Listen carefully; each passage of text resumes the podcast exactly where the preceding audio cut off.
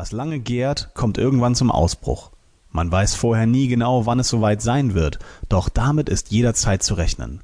Dann explodiert urplötzlich etwas, dessen Entstehung man kaum zurückverfolgen kann. Und noch dazu vollzieht es sich unterschwellig und wird manchmal nur zufallsweise überhaupt entdeckt. Doch nun ist es zu spät dafür, Vorkehrungen zu treffen. Das geht nur auf Verdacht. Jeder kennt die Risikofaktoren. Viele nehmen jedoch keinerlei Rücksicht darauf.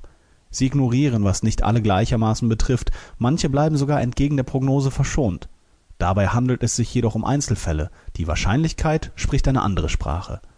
Legen Sie es nicht darauf an, Ihrer Vorhersage zu entwischen, begeben Sie sich lieber rechtzeitig auf die sichere Seite. Denn was Sie Ihrem weiteren Schicksal zumuten wollen, kann denkbar missgünstige Formen annehmen. Denken Sie nicht, eines Tages ist es ohnehin vorbei.